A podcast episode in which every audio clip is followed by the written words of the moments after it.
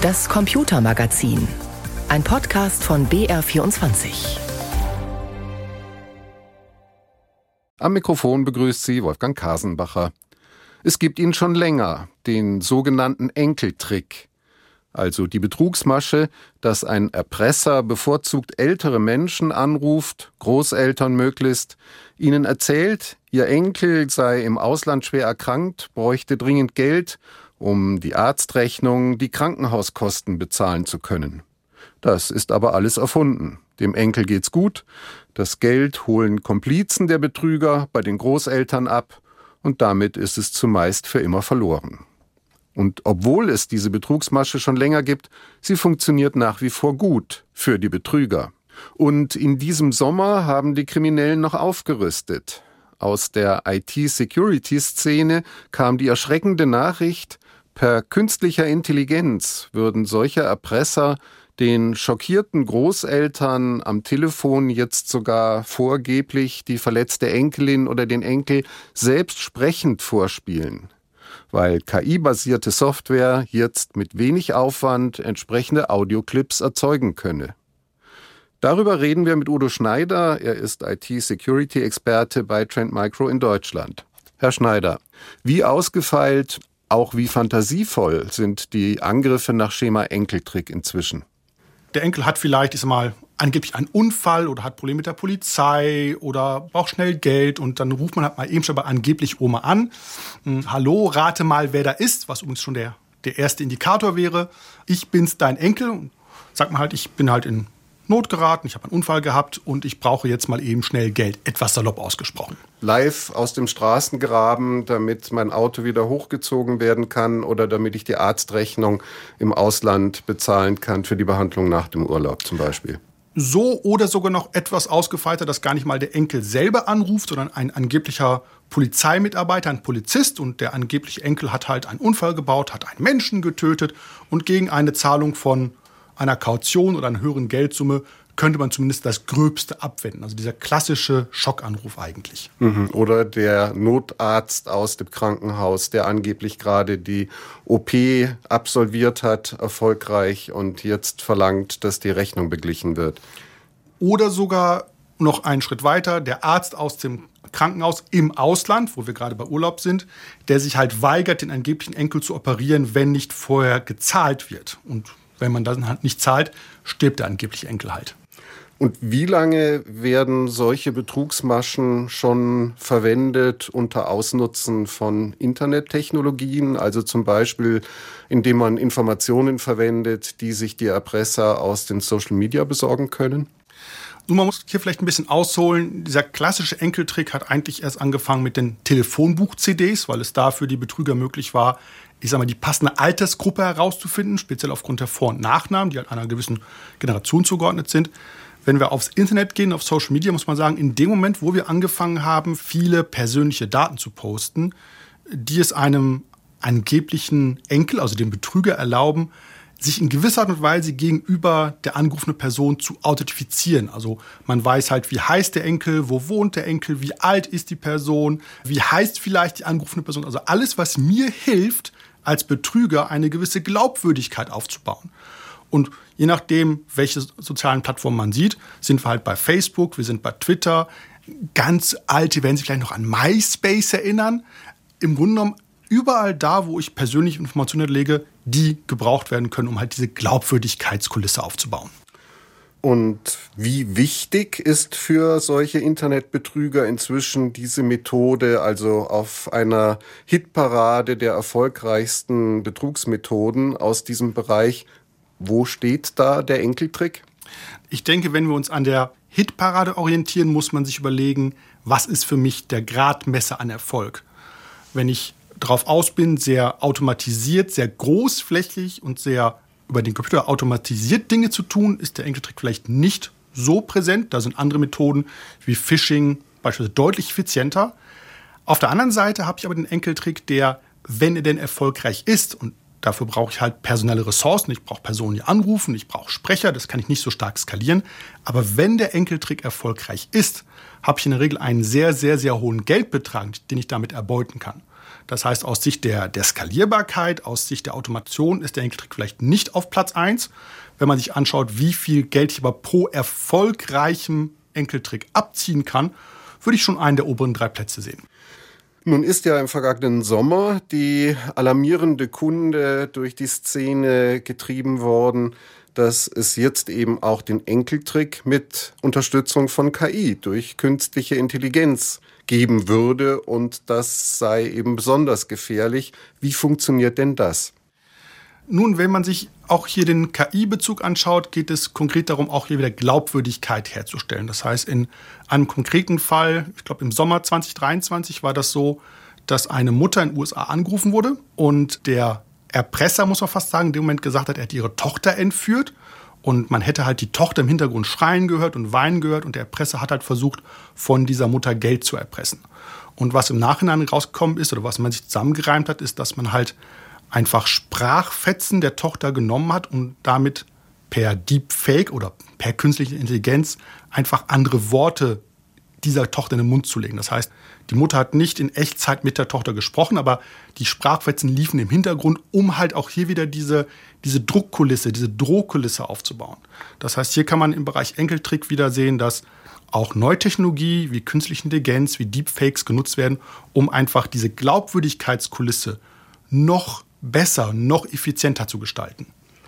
Und wie funktioniert das? Also wie kommen die Täter dann an die Sprachfetzen, die sie eben brauchen, um eben scheinbar die entführte Person oder scheinbar die in Not geratene Person entsprechend plausibel via Wort gegenüber den Erpressten darstellen zu können, präsentieren zu können? Nun, ich glaube, dass man hier sehr stark die Technik, die es heutzutage frei verfügbar gibt, unterschätzt. Man braucht heute keine mal, selbstgeschriebenen Programme mehr, man braucht keine großartige Rechenleistung mehr. Es gibt heute Apps auf dem Mobiltelefon, die ich im normalen App Store kaufen kann, die mit ein paar Sekunden Sprachfetzen, je besser, je mehr, desto besser, aber im Grunde genommen reichen 5, 6, 7 Sekunden einer Stimme, die dann diese Stimme beliebige Dinge nachsprechen lassen können. Das heißt, zur Frage, wie kommt ein Verbrecher oder wie kommt ein Erpresser an diese Sprachfetzen, auch hier wieder die Antwort Social Media. Dort reichen TikTok-Videos, dort reichen Sprachnachrichten. Wenn beispielsweise der WhatsApp-Account gehackt wurde und ich mir die Sprachnachrichten abhören kann, habe ich mehr als genug Trainingsmaterial, um so eine Applikation zu trainieren, um dann mit der Stimme beliebige Dinge sagen zu können. Das heißt, ich glaube, hier sind wir als Gesellschaft etwas hinterher, wie hoch wir den Aufwand einschätzen, um sowas zu machen. Das sind heute ganz normale Mobilfunk-Apps, die ich mir in einem freien App Store runterladen kann und ich brauche ein paar Sekunden. Man sagt so etwas zwischen fünf und sieben Sekunden, je mehr, desto besser. Und fünf bis sieben Sekunden bei, ich sag mal, einer Generation, die heutzutage minutenlang über, über TikTok Sprachnachrichten oder Sprachinhalte publiziert, damit habe ich mehr als genug Trainingsmaterial.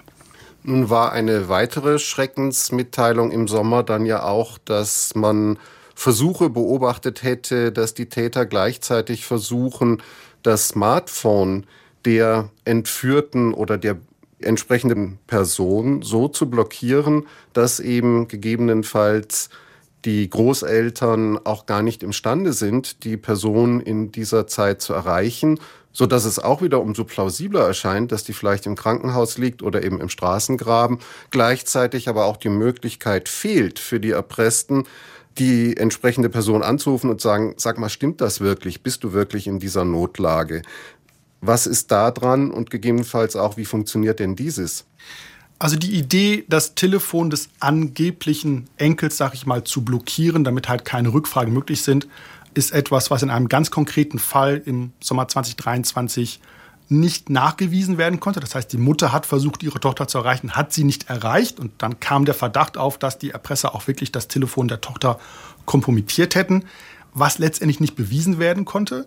Aber die technischen Möglichkeiten, dies zu tun, gibt es so oder so. Das heißt, wenn ich beispielsweise als Angreifer das Telefon der Tochter kompromittiert hätte, um mir beispielsweise dort stundenlange WhatsApp-Nachrichten runterzuziehen, mit denen ich meine Deepfakes trainieren kann, ist es für mich auch ein leichtes, beispielsweise auf diesem Telefon einen Trojaner zu installieren oder eine Applikation zu installieren, die SMS von bestimmten Nummern erstmal gar nicht anzeigt oder komplett unterdrückt oder auch Sprachanrufe einfach unterdrückt. Das heißt, ich kontrolliere das Device der, des angeblichen Enkels gleich mit, entweder auf dem Gerät selber, das ist das Einfachste, oder wenn ich es ganz, ganz, ganz technisch komplex machen möchte, was sich aber schlichtweg nicht lohnt, kann ich auch versuchen, wirklich das Einbuchverhalten des Handys in das Mobilfunknetz zu unterbinden.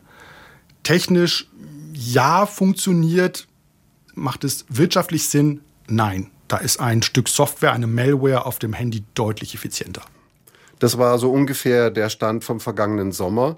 Jetzt ein halbes Jahr später, wie ist denn da der Stand? Welche Bedeutung hat der neue Enkeltrick, der abgegradete Enkeltrick denn inzwischen? Ich glaube, man kann hier sehr gut auf eine Studie des BSI verweisen, wo das BSI auch ganz klar sagt, dass KI-gestützte Angriffe inklusive dieses Enkeltricks einfach auf dem Vormarsch sind und auch ganz klar davor warnt. Ich glaube, das zeigt ein bisschen, welche Wertigkeit das BSI und welche Wertigkeit auch die Polizei diesem neuen Enkeltrick einfach zuweist. Man muss aus technischer Sicht vielleicht zwei Dinge unterscheiden. Auf der einen Seite muss man ganz klar sagen, dass sich mit KI und Deepfakes dieser Enkeltrick sehr, sehr, sehr weit, nenn es mal, aufblasen lässt. Also man kann ihn sehr, sehr, sehr viel plausibler machen. Was wir interessanterweise nicht gesehen haben, ist ein starker Zuwachs des Enkeltricks mit diesen technischen Möglichkeiten. Und da drängt sich ein bisschen der Verdacht auf, dass man bei diesem Enkeltrick, es mal Enkeltrick 3.0 oder 4.0, je nachdem, wie man es jetzt zählen möchte, es um die technische Machbarkeit ging. Das heißt, man wollte aus cyberkriminellen Sicht sehen, wie weit kann ich das Ganze denn technisch treiben? Das sagt aber nichts darüber aus, ob sich das Ganze wirklich lohnt. Und ich glaube, da müssen wir uns ein wenig an die eigene Nase fassen, wenn man aus Sicht eines Cyberkriminellen denkt. Wieso sollte ich als Cyberkrimineller den Aufwand treiben, ein Handy zu hacken, um dort Sprachnachrichten zu entwenden und dann eine KI zu trainieren, um solche Deepfakes zu erstellen, wenn ich mit verstellter Stimme und ein wenig Überzeugung am Telefon genauso weit komme. Das heißt, ich glaube, hier muss man ganz klar trennen, was ist die technische Machbarkeit und was man gesehen hat, ist technisch, ist es machbar. Technisch kann man das bis zu einem sehr, sehr, sehr großen Grad, ich sag mal, verfeinern, optimieren. Aber selbst das einfache Stimme verstellen funktioniert immer noch. Das heißt, hier muss man auch vielleicht einfach sehen, was lohnt sich für den Cyberkriminellen. Und das ist so ein bisschen der Hintergrund, wo man sagen muss, ja, wir sehen die Entwicklung mit KI, ja, wir sehen die Entwicklung, was machbar ist, aber fairerweise ein Großteil dessen, was heute gesehen wird, was auch angezeigt wird, muss man fairerweise sagen, ist klassisches Stimmeverstellen. Funktioniert immer noch. Jetzt sind wir inzwischen in der Weihnachtszeit angekommen und äh, man sagt ja auch in dieser sogenannten stillen, friedvollen, Mensch und Familie besonders zugewandten Zeit des Jahres wäre der Enkeltrick besonders erfolgreich, mit oder ohne KI-Unterstützung. Das sagt unter anderem ja auch die Cybersecurity-Szene immer wieder. So haben wir auch die Warnung vom BSI verstanden. Wie sehen Sie das persönlich? Nun, ich denke, Weihnachten ist eine Zeit, wo viele vielleicht auch zu Recht in sich gekehrt sind, wo man zum Nachdenken kommt, wo alles etwas ruhiger wird und wo man leider vielleicht auch als Großelternteil, der den angeblichen Enkel nicht vor Ort hat, auch anfängt darüber nachzudenken, ja, wie schön wäre es denn jetzt mit meinem Enkel Weihnachten zu feiern. Und wo ist er und wie geht's ihm? Und wo ist er und wie geht's ihm? Man denkt einfach mehr an seine Lieben. Und in dieser Situation kommt natürlich der Druck, der durch so einen Enkeltrickanruf entsteht, also der psychologische Druck, nochmal deutlich mehr zum Tragen. Wenn man dann hört, dem geht schlecht, man sitzt halt kämpft um sein Überleben sogar. Man selbst ist in der Situation und könnte das Zünglein an der Waage sein zwischen Leben und Tod in der Weihnachtszeit. Ja. Man sitzt halt zu Hause, erfreut sich an dem lieblichen Ausblick am Wetter oder auch nicht, genießt die Weihnachtsplätzchen, denkt an seine Lieben und dann kommt der Schockanruf. Das heißt, der psychologische Schock in dem Moment ist einfach deutlich größer und damit aber auch die, die Wahrscheinlichkeit, dass es funktioniert. Man sagt immer, wenn man über diese Enkeltrickanrufe spricht, gibt es so drei psychologische Aspekte, die einen eigentlich dazu bringen, das Nachdenken auszuschalten. Das ist auf der einen Seite die persönliche Verbindung, also die Emotionalität, die natürlich zu Weihnachten, wenn man an seinen Liebsten denkt, vielleicht sogar noch etwas mehr ausgeprägt ist. Das heißt, da hilft die Weihnachtszeit zumindest dem Cyberkriminellen eindeutig. dann ist es die Angst um die Liebsten, die Panik, dass etwas passiert ist, in Kombination mit, mit dem Druck, den diese Anrufer aufbauen. Und ich glaube, das können wir uns als diejenigen, die vielleicht gar nicht von sowas betroffen sind, gar nicht vorstellen, wie diese Kombination aus Emotionalität, aus Angst und aus Druck, das ist mal den gesunden Menschenverstand einfach ausschaltet. Und speziell in der Weihnachtszeit, wie gesagt, man denkt an seine Liebsten, man kommt etwas zur Ruhe und dann kommt der Schockanruf. Das erhöht einfach die Erfolgschancen. Was kann man tun? Was raten Sie auch ganz persönlich? Wie sollte jemand, der einen solchen Anruf bekommt und immerhin inzwischen schon im Hinterkopf hat, dass es das Verfahren Enkeltrick als Betrugsmasche gibt, was sollte der tun? Wie sollte der sich verhalten? Ich glaube, der Aspekt, den Sie gerade angesprochen haben, dass derjenige vielleicht über den Enkeltrick schon Bescheid weiß, ist ein ganz entscheidender Aspekt. Wenn man sich aktuelle Zahlen anschaut, auch vom BSI, von einer BSI-Studie, woher denn Betroffene über solche Verfahren Bescheid wissen, dann ist anstelle Nummer eins das Internet. Man, wir in vielen Fällen auch über internetbezogene Kriminalität. Aber anstelle zwei stehen Familienangehörige und Freunde.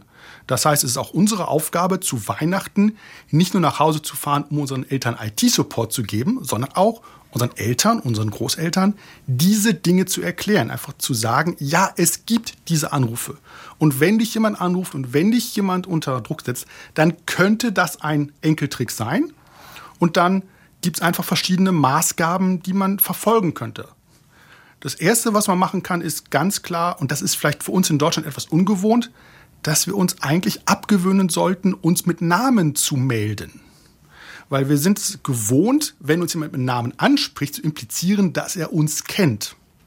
Aber wenn ich mich am Telefon melde mit Hallo, ja, Schneider, Hallo, Herr Schneider, dann ist schon die erste Information an den Cyberkriminellen gegeben. Das heißt nicht, wenn es geht, möglichst nicht mit Namen melden. Der zweite Tipp ist ganz klar, was ja häufig passiert in diesem Enkeltrick-Umfeld, wenn nicht schon die persönlichen Daten bekannt sind, also wir reden über den klassischen Enkeltrick, und jemand meldet mit, rate mal, wer da ist.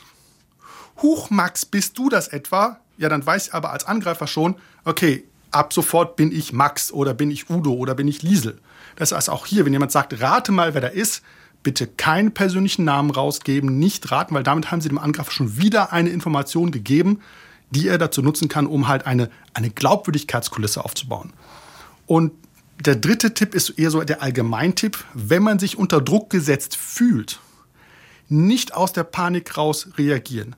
Wenn es geht, jemanden dazu holen, jemanden externes dazu holen oder versuchen, die Person auf der bekannten Nummer anzurufen. Und wenn es gar nicht anders geht, rufen Sie die Polizei, rufen Sie 110. Besser einmal zu viel als einmal zu wenig. Die Polizei beschwert sich nicht über solche Anrufe, die dann vielleicht doch wahr gewesen sind. Eher im Gegenteil, die Polizei sieht einfach in vielen Fällen die Menge an Enkeltrickbetrügen gar nicht. Das heißt, die Dunkelziffer ist deutlich höher, als man vermutet. Das heißt, wenn Sie sich unsicher sind, fragen Sie einen Familienangehörigen, fragen Sie einen Nachbarn, rufen Sie die Polizei an. Wenn die Dunkelziffer so hoch ist und zum Problem, also zum Nutzen für den Betrüger beiträgt, dann sollte man ja wahrscheinlich auch Angriffe melden, die schon vorbei sind. Entweder weil man sie selber abgewehrt hat oder aber weil man leider auch drauf reingefallen ist. Wenn man Opfer eines Versuches wird, und ich sage bewusst auch in dem Moment schon Opfer, oder eines erfolgreichen Enkeltrickbetrugs, bitte melden Sie das bei der Polizei. Falsche Scham bringt hier niemandem was. Die Polizei muss entweder wissen, wie viele Versuche es in einer bestimmten Region gegeben hat. Das heißt, damit kann man auch schon eingrenzen, ist es vielleicht gerade ein regionales Phänomen, ist vielleicht eine Gruppe gerade lokal oder in einer speziellen Region unterwegs. Und es hilft der Polizei auch einfach einzuschätzen, wie groß ist die Gefahr und wenn der Betrug noch nicht im vollen Gange ist, wenn beispielsweise die Geldübergabe noch nicht stattgefunden hat, auch dort wirklich das Schlimmste zu verhindern. Das heißt, hier ist Scham wirklich fehl am Platz wenn es den Versuch gibt, selbst wenn es in Anführungszeichen nur den Versuch gibt, bitte melden Sie das. Man hilft niemandem hier mit falscher Scham, indem man das nicht meldet, weil man angerufen wurde oder weil man, sagen wir etwas salopp, abgezogen wurde und es niemandem sagt. Das hilft niemandem. Wenn wir uns noch mal ein bisschen in den Hintergrund vertiefen, zum Beispiel bei der Technik. Wie genau läuft denn so etwas ab?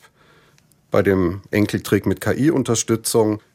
dass man sich da sozusagen den Baukasten für die entsprechenden sprachlichen Wortfetzen oder Satzfetzen baut.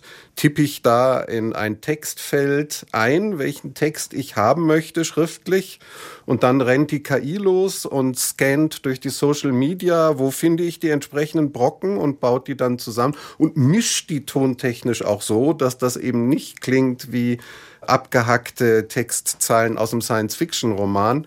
Oder wie hat man sich das vorzustellen? Nun, es gibt zwei verschiedene Arten und Weisen, das zu tun, die beide mit dem gleichen Ansatz anfangen, nämlich dem Training der KI. Das heißt, ich brauche Trainingsdaten, aber auch Sprachdaten. Und aus diesen Sprachdaten lernt so gesehen die KI ein Sprach- oder ein Stimmprofil. Und je mehr Informationen ich dort habe, umso besser kann dieses Stimmprofil auch für, nenn es mal, extreme Äußerungen oder extreme Lautstärken oder extreme Dynamiken optimiert werden. Das heißt, ich brauche Sprachnachrichten aus TikTok-Videos, aus WhatsApp-Nachrichten, also irgendwas, aus dem ich das Stimmprofil extrahieren kann. Das heißt, die KI lernt das Stimmprofil. Sie lernt zu reden wie der erpresste Mensch. Und es ist nicht so, wie im Sommer ja der Eindruck entstand, dass sie wirklich Bits and Pieces, Sprachstückchen im Original zusammensammelt, in einen Setzkasten stellt und daraus dann Stückchen für Stückchen den neuen Satz zusammensetzt, sondern sie lernt sprechen wie dieser Mensch und spricht das dann auch in einem Fluss neu? Sie lernt zu klingen wie dieser Mensch.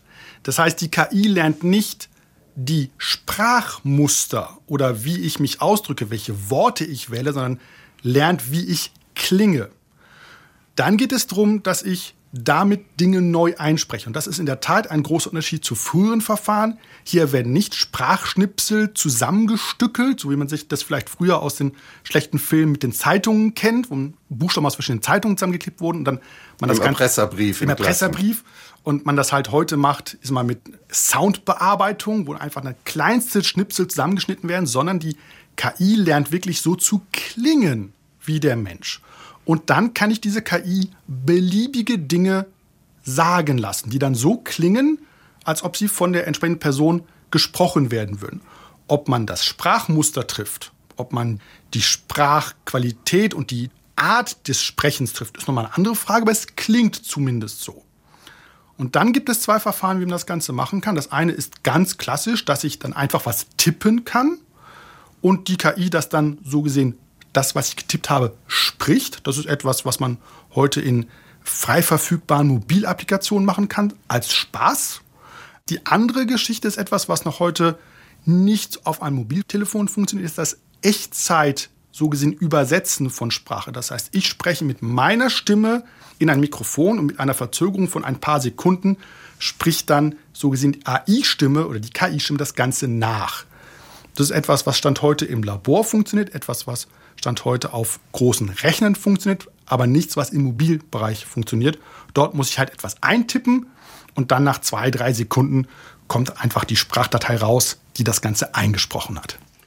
Idee zwischendurch. Wäre das auch eine Chance für jemand, der eben betrogen werden soll, also für den Angerufenen eines solchen Erpressungsanrufs, wenn er denn die Nerven behalten würde, zu erkennen, dass diese Nachricht, obwohl sie so klingt, nicht von Enkel oder Enkelin kommt, weil zum Beispiel die Wortwahl nicht zu diesem Menschen passt, weil die Wortwahl vielleicht auch nicht zu der Situation passt, in der der angeblich sein soll und auch weil die Artikulation, die Aussprache eben nicht die ist, wie es sind ja dann immerhin die Großeltern, die es im Ohr haben, dass dieser Enkel oder diese Enkelin normalerweise mit ihnen spricht. Theoretisch wäre das eine Möglichkeit. Ich sage bewusst sehr theoretisch. Man muss sich vorstellen, wenn ich angerufen werde in dem Fall, ich werde unter Druck gesetzt. Ich habe einen angeblichen Enkel am Telefon oder höre ihn im Hintergrund, der in einer Stresssituation ist. Traue ich mir wirklich zu, als Elternteil oder als Großelternteil zu erkennen, wenn ich unter Stress gesetzt werde, wenn ich, wenn ich unter Druck gesetzt werde, zu erkennen, huch, das klingt doch wie eine KI.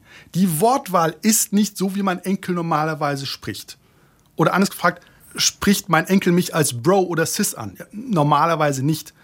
Das heißt, diese technische Expertise zu erkennen, huch, da spricht mein Enkel jetzt anders. Die Intonation stimmt nicht, die Wortwahl stimmt nicht. Ganz ehrlich, könnte man das erkennen, rein theoretisch in Ruhe? Ja. Kann ich das Ganze machen, wenn ich um meine Liebsten bange, wenn ich unter Druck gesetzt werde? Nein. Das heißt, es ist eine Entscheidung Kopf gegen Herz und in einer solchen Situation regiert das Herz und nicht der Kopf. In dieser Situation regiert das Herz, eindeutig. Man muss sich auch überlegen, wie gehen diese Enkeltrickbetrüger vor? Vorrangiges Ziel dieser Enkeltrickbetrüger ist es, den Kopf auszuschalten. Ist es, das bewusste Denken auszuschalten. Hier wird mit Emotionalität, Angst, Panik und Druck gearbeitet, gerade damit diese bewussten Denkprozesse ausgeschaltet werden. Und seien Sie mir nicht böse, ich gehe davon aus, wenn man entsprechend unter Druck gesetzt wird, selbst wenn man vielleicht technisch versiert ist, man hört auf diese Feinheiten nicht mehr. Deshalb ist es aber umso wichtiger, dass man auch seinen Großeltern, Eltern sagt, ja, es gibt sowas und wenn nicht jemand anruft, wenn nicht jemand unter Druck setzt, gibt es dieses kleine Männchen im Hinterkopf, das sagt, das könnte vielleicht auch ein Enkeltrickbetrug sein. Ist, glaube ich, deutlich effizienter, als jemandem beizubringen, eine angebliche KI-Stimme zu erkennen in dieser Situation. Wenn wir nochmal auf die Erpresser schauen, in welcher Liga müssen die spielen innerhalb ihrer Branche, um eine solche Nummer durchziehen zu können? Geht das noch mit dem Einsteiger oder muss das doch schon jemand hochprofessioneller sein? Einerseits wegen der erforderlichen technischen Ausstattung, andererseits um aber eben auch diese Systematik durchhalten zu können. Ich denke, wenn man über die Liga spricht, muss man zwei Dinge trennen. Das eine ist der technische Aufwand und der wird gemeinhin deutlich höher eingeschätzt, als er wirklich ist. Wie gesagt, man kann das heutzutage mit frei verfügbaren Mobil-Apps machen. Das heißt, dort ist der Aufwand nicht wirklich sehr hoch. Was man aber ganz klar sagen muss, beim Enkeltrick habe ich eine gewisse Logistik, die dahinter steckt.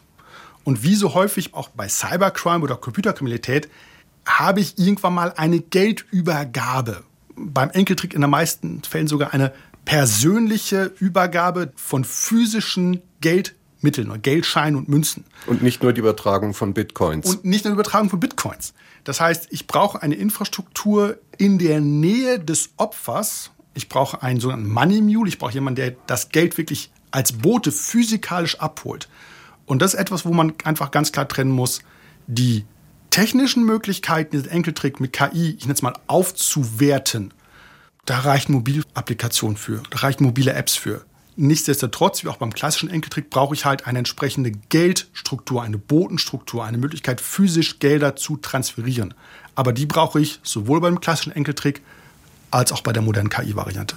Heißt das, das ist eher schon die Liga organisiertes Verbrechen, die da dahinter steckt, um eben diese Infrastruktur auch zu haben? Wir sprechen in beiden Fällen über organisiertes Verbrechen. In beiden Fällen muss ich Gelder annehmen. Ich muss in beiden Fällen Gelder in gewisser Art und Weise auch waschen. Ich meine, wenn ich irgendwoher 80.000 Euro von angeblich meiner Oma bekomme, die kann ich ja nicht einfach irgendwo einzahlen, ohne dass ich nachweisen muss, woher sie kommen. Das heißt, wir sprechen eindeutig über organisiertes Verbrechen. Das tun wir auch im Cybercrime-Bereich eigentlich immer, wenn es um größere Geldmengen geht. Sind wir immer im Bereich der organisierten Kriminalität, weil wir im Bereich der Geldwäsche sind. Und dann macht es keinen Unterschied, ob ich jetzt halt den Druck aufbaue durch eine gute Stimmimitation, weil ich einfach meine Stimme gut verstellen kann, oder weil ich halt eine Mobil-App benutze, um die Stimme zu lernen und dann entsprechend zu faken. Wenn wir nochmal einen Blick in die Zukunft wagen, was ist denn an Ausbauvarianten des Enkeltricks mit KI-Unterstützung schon erkennbar? Was sehen Sie da in naher Zukunft auf uns zukommen?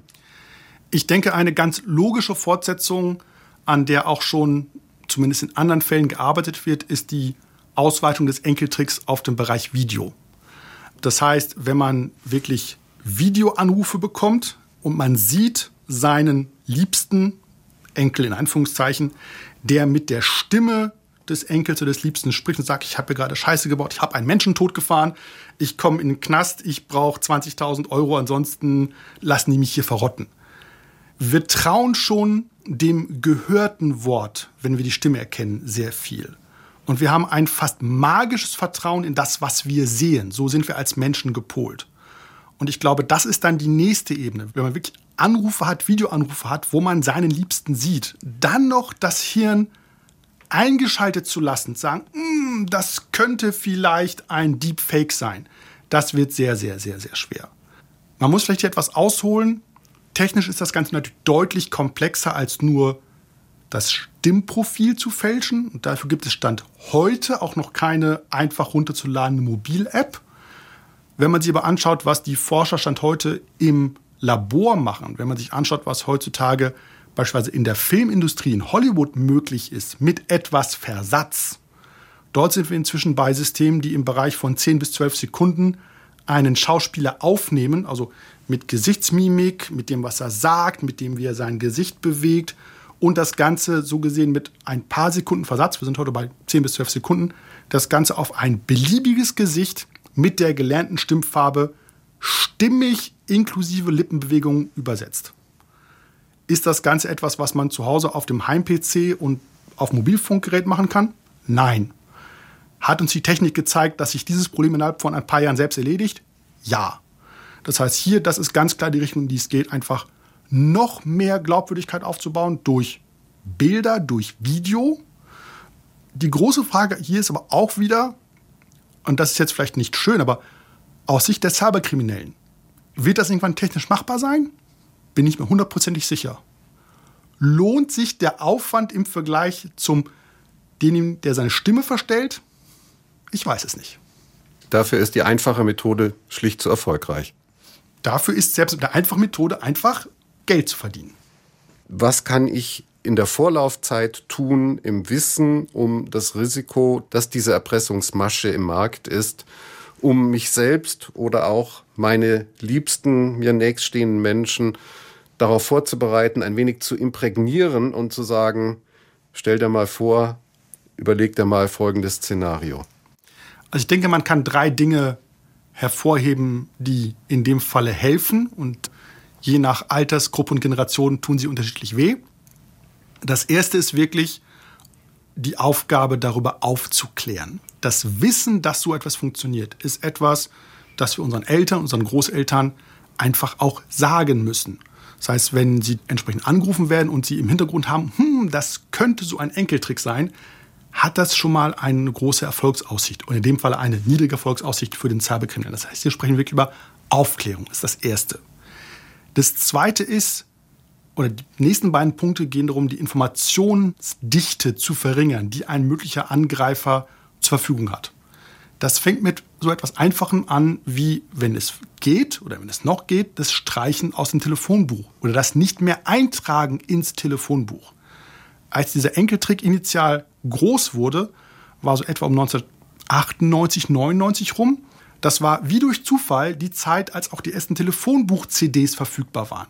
Das heißt, diese haben es erlaubt, den Angreifern die Telefonbücher durchzuschauen, sich älter klingende Vor- oder Nachnamen herauszusuchen und dort einfach dann anzurufen. Das heißt, ich habe den Angreifern auf der einen Seite die Kontaktmöglichkeiten gegeben, die Telefonnummer, und ich habe ihnen die Möglichkeit gegeben, eine gewisse Vorauswahl zu treffen, aufgrund der Namen, und dann auch die Angerufenen gleich mit Namen anzusprechen. Das heißt, wenn es noch geht, Stand heute, beispielsweise nicht ins Telefonbuch eintragen lassen oder sich austragen lassen. Wobei austragen, wenn das Kind einmal in den Brunnen gefallen ist, kann man darüber streiten. Der dritte Punkt, und da wird es, glaube ich, sehr schwer für viele in der eher jüngeren Generation, ist es, das Informationsprofil, das man öffentlich hat im Bereich Social Media, wenn es geht, zu minimieren oder gar nicht erst aufzubauen. Das heißt, nicht alles posten, nicht längliche Nachrichten auf TikTok mit der eigenen Stimme posten, vielleicht auch die Social Media Posts auf bestimmte Freunde, Bekannte begrenzen, vielleicht allgemein die Social Media Exposition begrenzen. Fällt natürlich Stand heute sehr, sehr, sehr schwer, weil es einfach zum Leben dazugehört. Aber letztendlich ist jede Information, die ich dort herausgebe, eine Information, die ein Cyberkriminal nutzen kann, um beispielsweise meine Eltern, meine Großeltern oder Freunde von mir davon zu überzeugen, dass sie ich sind. Klingt jetzt grammatikalisch komisch, ich hoffe, man versteht es. Heißt das übersetzt, wenn ich von vornherein Sprachnachrichten in meinen Social Media Accounts nur meinem engsten Freundeskreis zur Verfügung stelle, dann ist er schon mal per se nicht des Betrügers Liebling, weil mindestens der Betrüger dann mal diese Begrenzung hacken, knacken müsste, um überhaupt an Sprachnachrichten dranzukommen und die Trainingsmöglichkeiten zu bekommen, die er für einen KI-gestützten Enkeltrick absolut zwingend bräuchte. Je weniger ich frei verfügbar habe, umso schwerer mache ich es dem Cyberkriminellen. Eindeutig. Gibt allerdings zwei Punkte, die man beachten muss. Das eine ist in vielen Fällen, was hilft mir die Tatsache, dass ich meine eigenen Sprachposts sehr stark einschränke, wenn meine Freunde und Bekannte sie einfach reposten. Davor ist man auch nicht gefeit. Ich schicke meinen Freunden ein cooles Video, das ich selber gemacht habe und ehe ich mich versehe, wird es geliked und geshared. Habe ich nichts gewonnen.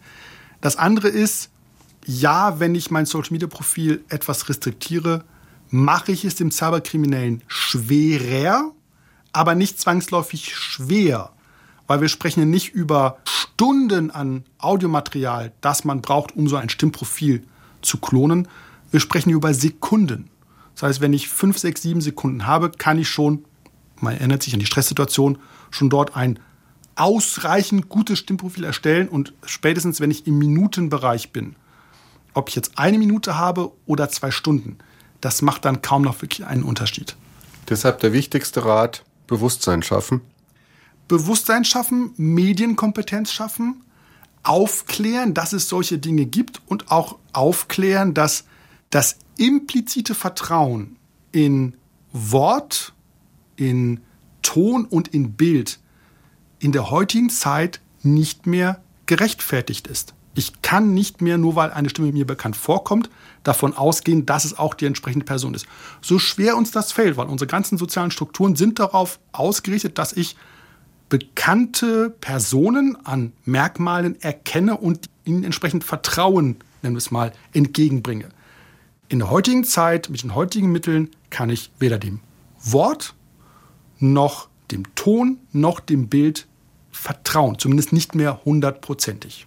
Der Enkeltrick ist angekommen im Zeitalter von Methoden der künstlichen Intelligenz. Hintergrund und Tipps zum Umgang mit dieser Betrugsmasche waren das von Udo Schneider, IT-Security-Experte bei Trend Micro in Deutschland. Vielen Dank. Danke Ihnen fürs Interesse und Zuhören, sagt Wolfgang Kasenbacher.